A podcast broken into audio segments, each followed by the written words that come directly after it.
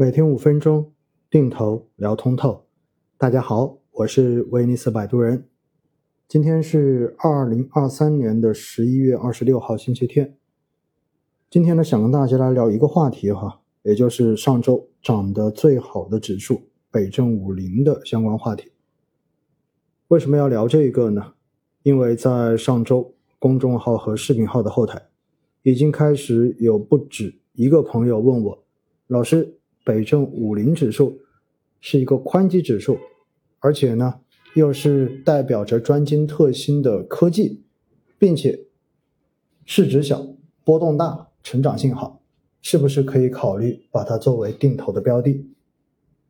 说实话哈，我看完这些留言之后呢，会有点哭笑不得。为什么呢？因为大家之所以会在上周集中的开始提这个问题。我相信，并不是因为对于北证五零了解多少，而是因为看到了北证五零短期的涨幅是相当惊人的。在上周，单单一周时间，北证五零指数就上涨了百分之二十点九六，而本月的涨幅已经达到了百分之三十一点二五。但是全年，也就是今年以来的涨幅呢，也仅仅只有百分之四点九八。可见，如果刨除掉近一个月的涨幅，实际上在之前的十个月，北证五零指数下跌的幅度超过了百分之二十五。所以在之前，从来没有人问过我北证五零是否应该可以考虑做定投。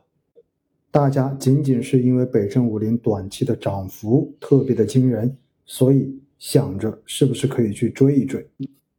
至于北证五零是不是具有很好的长期投资价值，我们可以容后再说。但是呢，我真的很想跟大家再说一句：如果我们仅仅是因为某一个标的短期之内涨得很好，在市场上面形成了赚钱效应，所以大家就急急忙忙的想要赶紧参与进去来进行投资，来追一追的话，最终的投资结果往往并不会尽如人意。比如，二零二零年的白酒，比如二零二一年的新能源，所以大家做投资一定要投自己懂的东西，投自己看得明白的东西，只有这样子，才有可能在未来波动的过程中间能坚持下去。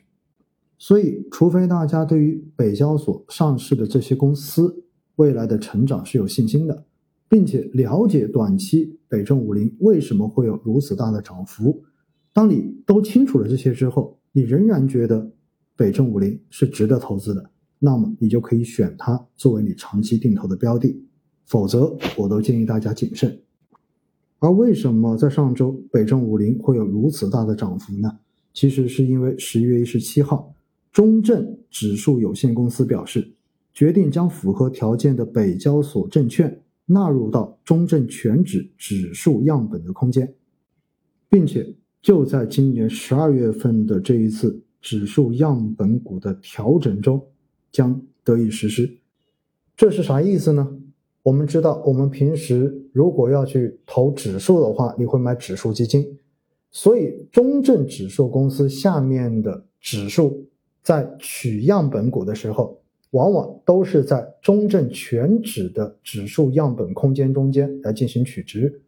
之前。北交所的上市公司股票并没有被纳入到中证全指的样本股空间里面，而这一次把北交所的这些股票纳进去，就意味着未来只要是跟踪中证指数公司下面相关指数的这些市场上的指数基金，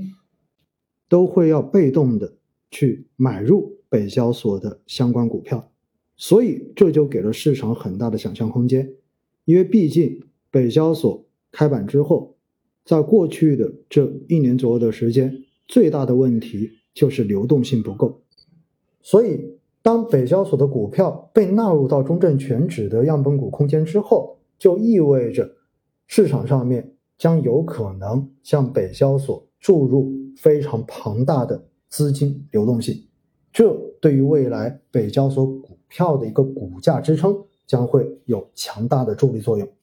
所以在上一周有很多资金马上就抢跑，因为毕竟中证全指的这一个指数样本股的调整是十二月上旬在进行，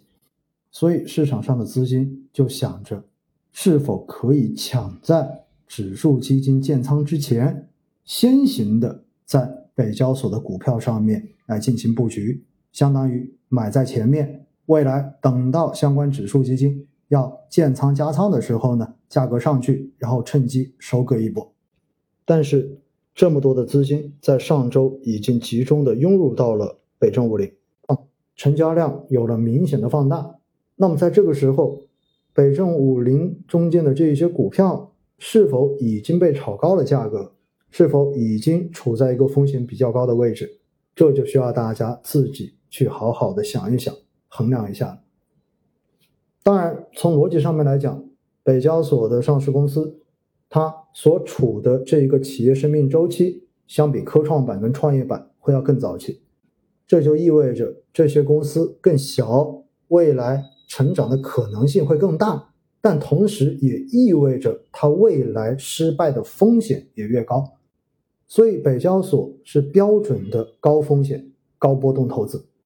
在经历了过去两年市场的这种调整之后，相信大家。已经切身感受到了，在市场上面出现超预期波动下跌的情况之下，大家心理上的这种煎熬。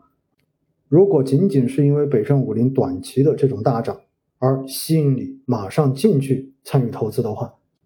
你是否对于未来的风险有了足够的心理准备呢？